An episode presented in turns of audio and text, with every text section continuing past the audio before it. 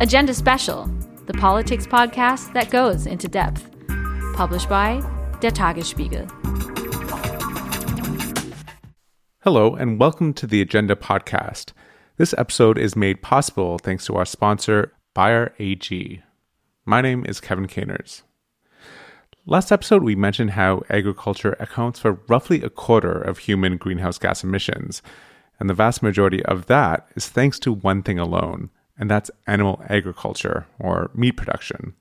The UN's Food and Agriculture Organization, the FAO, estimates that the total annual emissions from animal agriculture are about 15% of all human emissions. Not only that, but its impact on land use across the globe is truly staggering. According to the FAO, livestock or livestock feed occupies a third of the Earth's ice free land. Moreover, demand for meat is predicted to rise as population grows and the world develops. So, then, how to fill this growing demand for meat without further compromising the environment on our already stressed planet? Enter cultured meats. Meats that can be grown without the use of livestock and can be produced essentially in large vats. These cultured meats, which are still not on the market, hold out the promise of meat that comes with a far smaller environmental impact across everything from land and water use to greenhouse gas emissions. And of course, it brings with it less animal suffering. To join me to talk about the possible future of cultured meats, I'm joined by Professor Yaakov Nahmias. He is a longtime researcher, inventor, and consultant, and is also the founder and chief scientific officer of Future Meat Technologies, a company dedicated to bringing cultured meats to the marketplace. Yaakov Nahmias, welcome to the show. Thank you, Kevin. I appreciate being here. So, you're the founder and chief scientific officer of Future Meat Technologies, where you developed a way to grow meats without the need for livestock. And just to start off, I'm curious what motivated you to get into this area in the first place? So, finally, it was a phone call from an investor. I was doing my sabbatical in MIT, and I got a phone call from someone who saw Mark Post original publication on the first cultured meat burger and they asked me as a consultant, what did I think about the concept of cultured meat? And my answer, you know, without missing a beat, was that I thought it was the stupidest thing I've ever heard of. And they asked me why. And I said, well, you know, I know the industry. I know what you can get. And at best, you can get 30 million cells for every milliliter of medium that you add. So that's about 10% yield and I know how much it costs to grow cells, and you can't get the cost lower than $300 per kilogram. So I don't see how it's realistic to make cultured meat. You know, this is for an industry that have been optimizing the technology for the past decade, you know, investing billions of dollars in it. So, you know, yeah, you can bring the cost down from $2 million per kilogram down to about $300 per kilogram, but you're going to hit a, a wall. So you know, they were pretty upset about it and uh, told me to think about it. And I did. And the nice thing about Boston is that you have a lot of time and you can sit and have coffee next to the Charles River. And I was thinking about how my friends in Flying Spark, which is a company growing protein from uh, fly larvae, why, why can they grow protein for a dollar per kilogram and I can't? because fly larvae are tiny. It's like half a millimeter in size.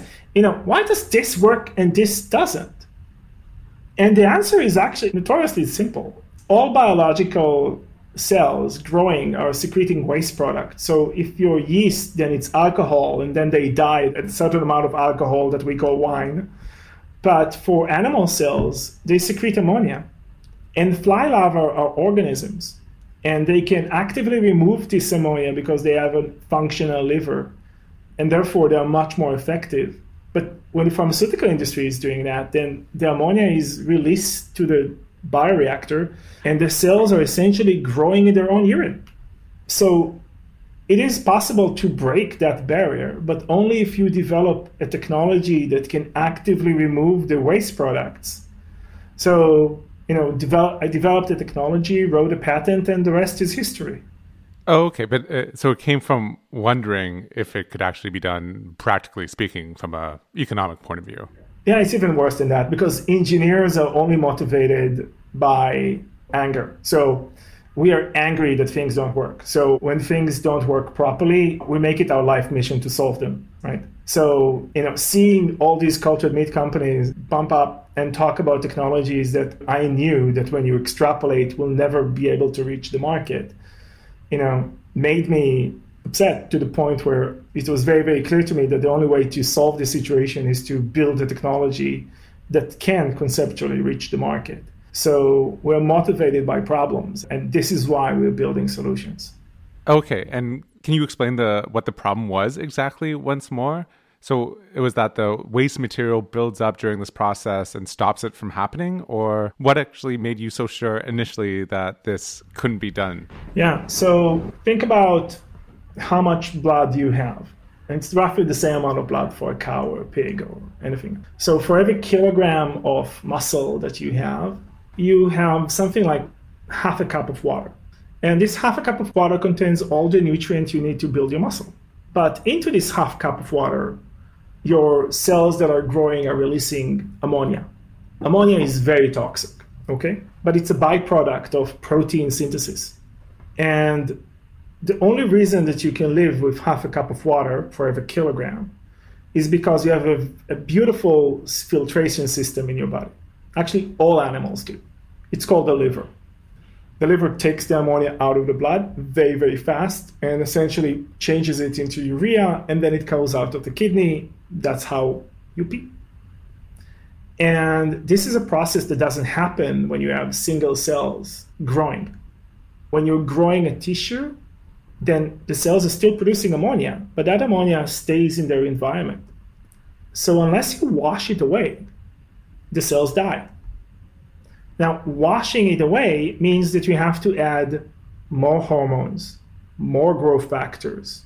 And right now, without our technology, you don't need half a cup of water for every kilogram. You need about 10 liters of water for every kilogram. Now, the ammonia that you produce essentially gets diluted, and this is how the cells can grow. There is this amount of liquid with the hormones and the growth factors and the small molecules and the glucose and the amino acids cost a lot of money. It costs about $20 per liter. So realistically, you're talking about $300 to $200 for every kilogram of mass that you produce. And this is a big problem. This is essentially why you're limited in producing mass that costs less than that. So you know, we developed the technology that allows us to take care of this. So we actively remove the ammonia and the lactate that is produced and allow the cells to reach much higher cell densities. So we reach about uh, 100 billion cells per liter. That's 10 times more than anybody else in industry. So for us, we have about three liters for every kilogram of mass that we're producing. So it's already you know a major improvement because you can reduce the cost by a lot. And most of this media is being recycled continuously. So we, we save a lot of money from there. And when you say liters what are we actually talking about? Uh, is it just water or what are they what are they growing in? When you grow cells any cells you they essentially you have to feed them so it's water amino acids, glucose, hormones, essentially they grow in the same thing that your cells in your body grow or the, the cow cells grows. They need plasma. For all intents and purposes, it's essentially plasma, right? It has all of the nutrients, all of the growth factors that they need, all of the hormones that they need to grow. We're really mimicking animal plasma. Okay, and then that's the environment in which these cells have stuff to eat and they can grow and, and reproduce. That's right. And you have to keep them in that environment. And that environment essentially you know costs money to recreate. And this is the majority of the cost for cultured meat. About 90 something percent of your cost is just creating that environment physically manufacturing it get, getting the cells the amino acids the hormones hormones like insulin or cortisone growth factors everything they need to grow and you know be happy Okay, and so then the idea is that you create a vat of the solution, put some cells in there, uh, some animal cells, and then they can start reproducing. That's right, but it doesn't work as easy as that. So when the concept of cultured meat was created, the idea was to take cells from an animal and then grow them outside the body and then harvest them, arrange them, and make, let's say, a burger. This is a very inefficient process. This is essentially what Mark Post did in 2013. It's also what Alexis Carrel was doing over 100 years ago. You know, he got chicken tissue out of the body, and then with Charles Lindbergh, he grew this tissue over several years in his lab. And every time the tissue grew, he took a piece of it, threw it away, and kept the tissue growing. And it grew for a long time. And this concept is problematic. One, because you're still reliant on animals. You have to take a biopsy every 800 kilograms. And then you have to do all of the quality control on the cells that you make right? So every 800 kilograms, you have to, you know, check for all the viruses, check for diseases, check for bacterial contamination, right? It makes for a very inefficient process, at least in our mind. So what we do is we take the cells from an animal only once. Then we immortalize those cells. So we create a line of cells that grows and grows forever. And we are not the only company that does that. So, you know, Memphis, for example, is also doing the same thing. The difference between us and them is that Memphis chose to use CRISPR technology, essentially genetic engineering, to immortalize the cells. And they had to do that. And the reason they had to do that is because muscle cells, the cells we actually eat, don't really proliferate that much you know that from your own experience. If you want to grow your muscle mass by like 10%, you have to go to the gym for a month, right? So this is why you have to use genetic engineering to, to get muscle cells to grow. Future Meat Technologies, the companies that I founded, we developed a very different biology. We are using fibroblasts. These are cells of the connective tissue. These are the cells that every time you get cut, will close the cut very, very fast.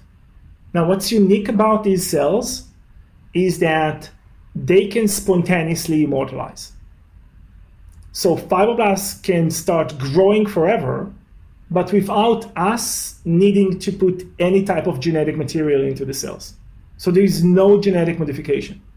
But essentially, once you do that, you don't need to go and touch any other animal. And we did that for chickens, for lamb, for pork, for beef essentially we have libraries of lines that are immortalized, and there is no need to go to any other animals anymore. These cells would grow forever. They can feed the entire world. They can feed people in the 25th century. Okay, and immortalized means practically that you can just keep reproducing them forever. That's right. They double in amount every 24 hours. And I'm curious why we would work so hard on developing these technologies in the first place when, you know, livestock works perfectly fine and we know how it works. It's simple and straightforward.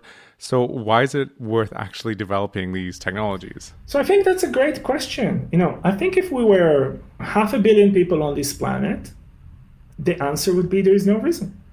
You know, if we were just a few hundred people living in a perfect planet somewhere in the Swiss Alps when we had a few cows around us eating green grass, um, I don't think you would need technologies like cultured meat. You, you know, animal agriculture would be completely adequate. The problem is that we are not living in this world, right? There are 8 billion people on this planet, and we are at peak protein capacity. What does that mean? It means that we are using every single acre on every single continent in every single country to grow meat. Every place that cows don't roam around to eat grass, they're being fed in intensive farming, and we're using all the land surrounding them to grow soy so we can feed the cows. And we reached capacity. And this is a problem. It's a problem, one, because the world is not done growing. We are expected to grow by another 20% over the next few years. So the world will reach 10 billion people. But what's more troubling is that we're consuming that much meat, and this is before areas like Africa and China and South America started to consume as much meat as we do in the Western world. And there is an increase in GDP, an increase in urbanization, and with it comes people, hundreds and thousands of millions of people, so billions of individuals that are looking to get a better quality of life. And part of this quality of life is eating better protein and more of it. So the kinetics suggests that there is going to be 50% more demand for meat over the next 20 years. And we can't make it anymore. We're done. No more water, no more land. That's the main reason we are burning forests in the Amazon. So the question is do we want our kids to eat meat? Or do we want, you know, only the kids of billionaires to eat meat? And I think it's a valid question. You know, people can be vegan, for example, in this day and age. You know, it's possible to be vegan and survive. It hasn't been possible, you know, 100 years ago, but it is possible now. And when you look at it, then one of the things that you see is that veganism is very difficult, very difficult. For the majority of the population, is almost impossible. You mean in terms of just preferences, or no? In terms of addiction, you see, meat has been with us for the past two million years. There is a very strong link between the invention of fire and cooking of meat to the size of cranial capacity of early humanoids. We can smell meat from incredibly far away. So you know that your neighbor's neighbor is grilling chicken, right? Now, the reason that you know that is because the grilling of animal fat releases polyaromatic hydrocarbons that you're incredibly sensitive to. You have a, te- a sensor that can detect those molecules in parts per billion. Now, if your neighbor is grilling tofu or baking cake, he is still releasing polyaromatic hydrocarbons. It's just that we can't smell them from that far away. We crave meat. We start salivate when we smell it it's it's a form of addiction and it's genetically inscribed and it's very very difficult to to switch it off even people that are vegan or you know vegan vegetarian like my wife she doesn't eat meat but she had to switch in her brain to be disgusted by meat and this is possible you can switch this craving of meat with a disgust of meat but there is nobody that is apathetic to meat. You could be completely apathetic to tofu. I can take it or leave it. You can't be apathetic about steaks. You either crave them or you're disgusted by them. Now, there is a reason why veganism didn't take off. You know, it's 7% of the population in Israel. It's not growing fast enough. It can't grow fast enough because of our genetics. So, if we want to ensure protein production for coming generations, we really need to fix that. You know, we we need to provide the meat that people crave, or at least the flavors that people crave, without taking this massive toll on the environment and in a way that is highly scalable. So, you know, that's why I wake up in the morning. That's why we do what we do. And so, how does the environmental impact compare I mean, obviously, there's some inputs that you need with the amino acids and the fats, uh, these sort of things. Is there a way to measure what the end impacts are in terms of land use or overall resources or CO2 emissions? So, we are in the process of doing our life cycle analysis on our facilities. We're not done yet, but it looks very, very similar to plant based meats it's about 1 to 5% of the land, about a tenth of the carbon emissions, and then, you know, a fraction of the water use. The ecological impacts are tiny because you are making only the biomass that you're consuming, which is a fraction of the animal. And our protein conversion rate is very, very good. So, protein conversion rate is essentially how much protein you need to take in in order to build, you know, one kilogram of protein in your body. So for the conversion rate for most animals is about one to six, one to seven. And for our process, the conversion rate is almost one to one. It's, it's about one to 1.6. It's very, very efficient. So the amino acids that we're getting from the plants are converted into animal protein, and it's a very efficient process to make that protein that everybody's craving. What's more interesting is actually not the protein production. What's more interesting is, is the aroma and the flavor. When we make cultured fat, our cultured fat makes the same polyaromatic hydrocarbons that I described five minutes ago. So you smell it from hundreds of yards away. And this is exactly what you're craving. You know, three years ago, the CEO of Tyson New Ventures that invested in our company came to Israel to see the technology that, we, were, that we were talking about. We took him to a restaurant and we got the chef, who was one of my friends, to bring a burning piece of coal and put it on the table. And then I took a vial and put two drops of cultured chicken fat on the coal. And not only did the entire table smell like grilled chicken, the entire restaurant smelled like grilled chicken. And people, including waiters from the other tables, came to see what are we grilling at that table. It is that potent. And it's really transformative when it comes to food. And so it sounds like it smells the same, but what about the end product overall? Um, I mean, you said it's connective tissue that you're using in the, the cultured meat, but obviously, you know, meat from livestock has all sorts of different cells within it. So does the end product have that same complexity? Or would the average person who's eating it realize, oh, this is clearly something a bit different that I'm eating? So when you're growing fibroblasts, you know, fibroblasts are these in this biological continuum. They're essentially one protein, one transcription factor away from fat cells. And they're about two proteins away from muscle cells. So when we grow them, we can push them to become cultured fat, or we can push them to become cultured muscle. So every bioreactor is a little bit different. When you take the cultured fat, for example, you can mix it with textured vegetable protein. And what you're getting is a product that has the bite and the mouthfeel of meat that comes from the textured proteins, which are a blend of plant and animal proteins. And the aroma and the flavor of meat that are coming from the cultured fat. And essentially, you're getting the best of both worlds. So the, the end product is kind of a mixture of a few different things. Yeah, you know, honestly, you know, it's important to understand that any type of meat product is about at least 60% water, right? So uh, we are about 60 to 70% water. So everything we eat is also about 60 to 70% water. So when you take a look at the back package of Beyond Meat, the first ingredient is water.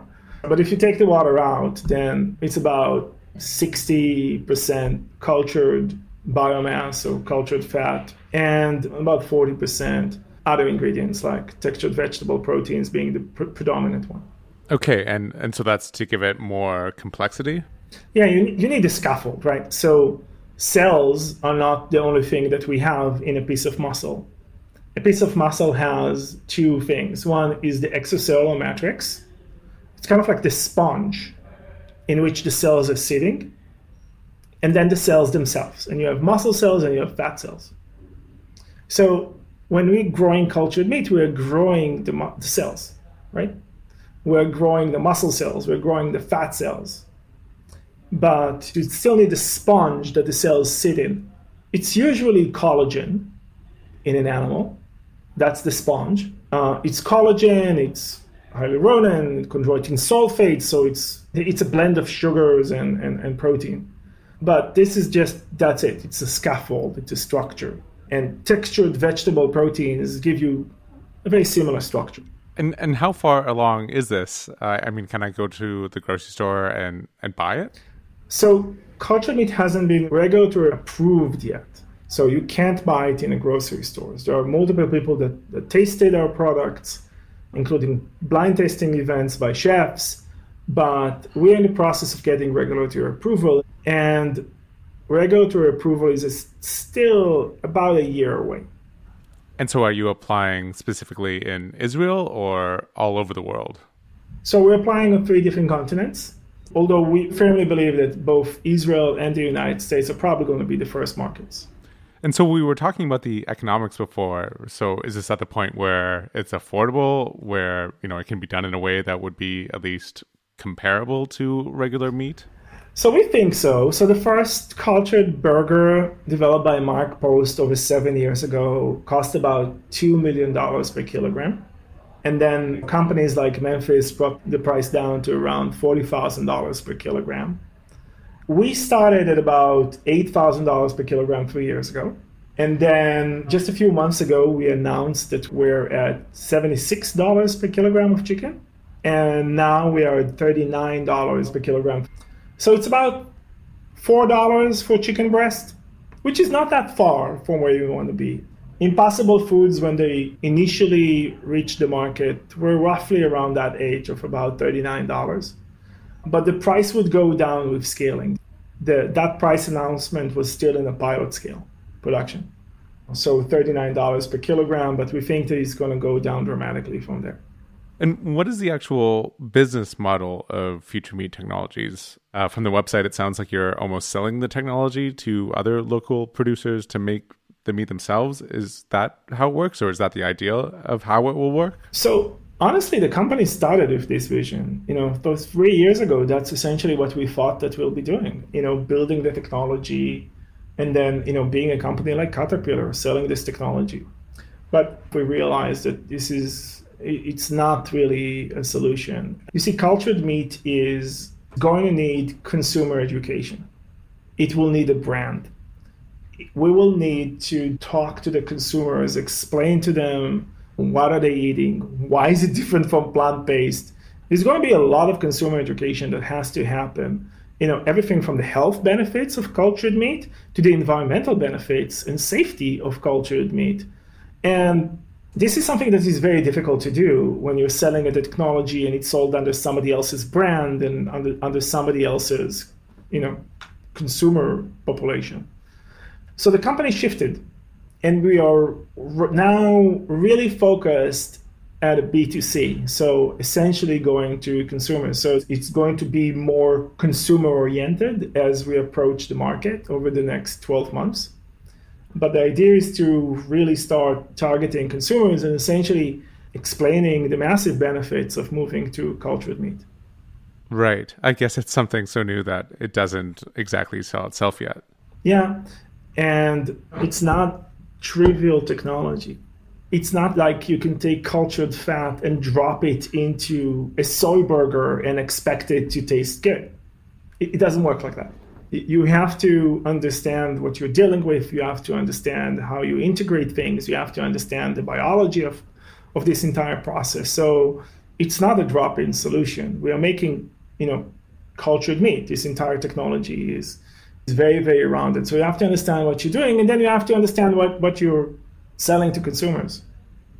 You know, one example is that chicken nuggets are probably not the most important things to do with cultured meat, right? Because they're breaded and they're fried. Everything tastes good when it's breaded and fried. Yeah. You know, take soy protein, dip it in oil, and coat it with sugar and salt tastes good. Um, so it's less interesting, especially when it comes to first, you know, first product. You know what I'm super interested about is chicken breast. You know, it's a whole piece of meat that has very high level of protein, very low amount of fat, very healthy. You know, people that are health conscious are attracted to it, and it has to smell right. It has to look right and there are no good plant-based alternative to to chicken. And this is why this is super interesting. And obviously burgers are very interesting because it's a massive field but you know again if you take a burger put a piece of cheese on it and drown it in ketchup it's going to be fine. You know so so we are very interested in other things. So for example you know one of the things that we did is lamb kebabs. This is something that you eat like that right? You take a piece and you eat it and, and you get the experience, you, you get the smell. It's a part of a meal. It usually comes next to rice, not, you know, dunked in ketchup. So it gives you the experience of meat that, that people are craving. Okay, so you want to give your yourself the highest challenge first? Yeah, for sure. No, we, we are definitely going there. And actually, I have four little kids. My oldest is 10. So they're 10, 8, 6, and 4. And these are the worst food critics in the world. And and one of the things I recognize with my kids is that they love chicken, you know, they love their burgers, they love their hot dogs. And it's very, very, very difficult to pull one on them. You know, I tried to give them the Beyond Burger without telling them what it was. They didn't. Buy, they didn't buy it. They, they didn't eat it. You know, I love the Beyond Burger. By the way, it's great. For me, it's wonderful. For my kids, not wanting to touch it. And I came to realize that you know I'm an adult and I'm attracted to the hype. Right? I'm buying the story more than the bite. And, and this is why it's fine for me. But my kids have an issue with that and, and this is really the generation that we need to target, right? So they will eat my cultured meat. So for me, I'm good. and what is your long term vision for this sort of meat? I mean, I assume that yours won't be the only successful company in the end, but what percentage of the market do you think that cultured meats could take over compared to regular livestock meat? So I have to tell you, this is a very interesting question. The analysis that comes out of some of those major banks suggests that while plant-based meat is probably going to be capped at around 20-25% of the market, cultured meat can probably take 50, 60, even 70% of the market share over the next two decades. I think at the end of the day, even if it costs a little bit more, it doesn't have to because our technology can bring it to cost parity. But there's going to be some phenomenal benefits to it. For example, we can dramatically reduce the amount of saturated fat in the products, even compared to plant based burgers. There is no residual bacteria in it, so there's no salmonella.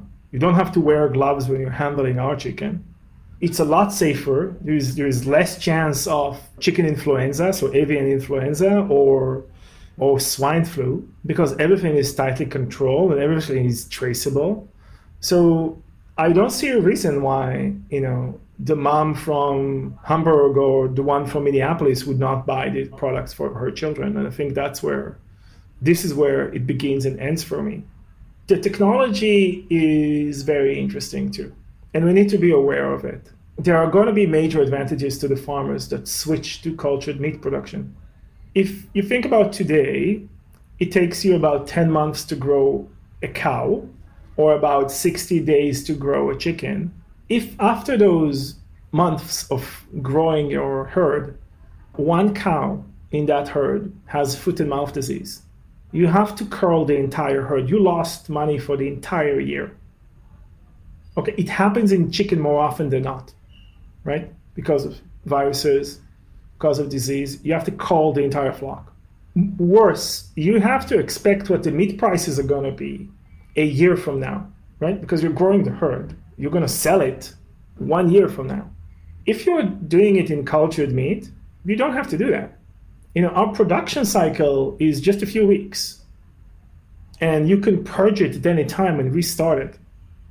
So you are so adaptable that you can switch production on almost a daily basis. So you can make chicken during most of the year, and then Christmas comes in, and boom, you're making pork right? And then you're switching to lamb right before the Jewish holidays because lamb, right? And then you can grow fish. You can do whatever you want. You're extremely flexible. The same machine makes any type of meat. The only difference is the type of cells you put in the process. And I think very, very fast, producers are going to realize this is just a more efficient process. And then they're going to switch. And when they switch, you'll see an avalanche there's only one time in history this happened like this, and it was the introduction of the Model T car. So if you think about the streets of New York, you know, full of horse shit, and think about the drivers of carts that used to, you know, have to pay for the barns, had to pay for the horses, had to pay for manure removal. They were the first ones to object to cars right? Nobody wanted cars. Cars are dangerous. But as soon as the first cars showed up, people looked at them and said, wait a second, if I get a car, I don't need to pay for my horses.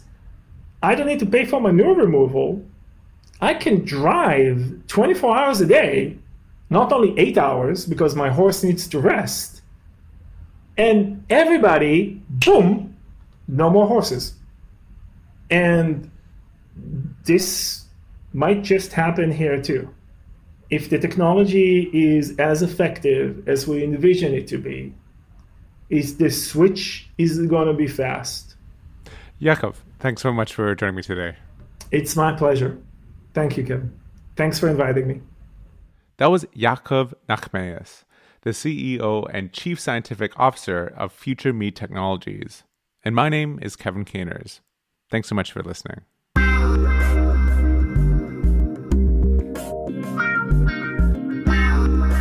Agenda Special, the politics podcast that goes into depth. More information at www.agenda-podcast.de.